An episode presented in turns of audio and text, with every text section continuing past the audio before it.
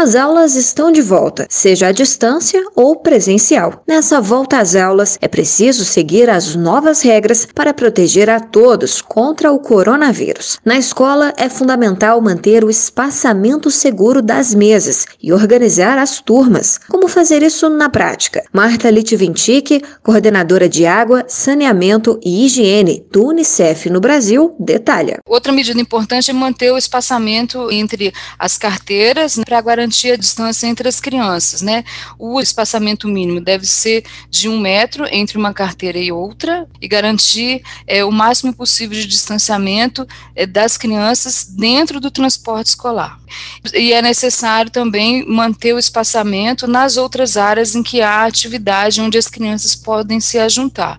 Então, promover atividades que garantam pelo menos a distância mínima entre uma criança e outra de um metro. Como que a gente mede esse um metro? É mais ou menos a distância entre uma mão e outra com os braços abertos. O fechamento das escolas deve ser sempre a última opção. Caso elas tenham que ser fechadas, devem ser as primeiras a reabrir assim que a situação epidemiológica permitir. Nessa volta às aulas, cada um faz a sua parte. Use máscara, lave sempre as mãos, mantenha a distância e siga as orientações da escola. Saiba mais em unicef.org.br.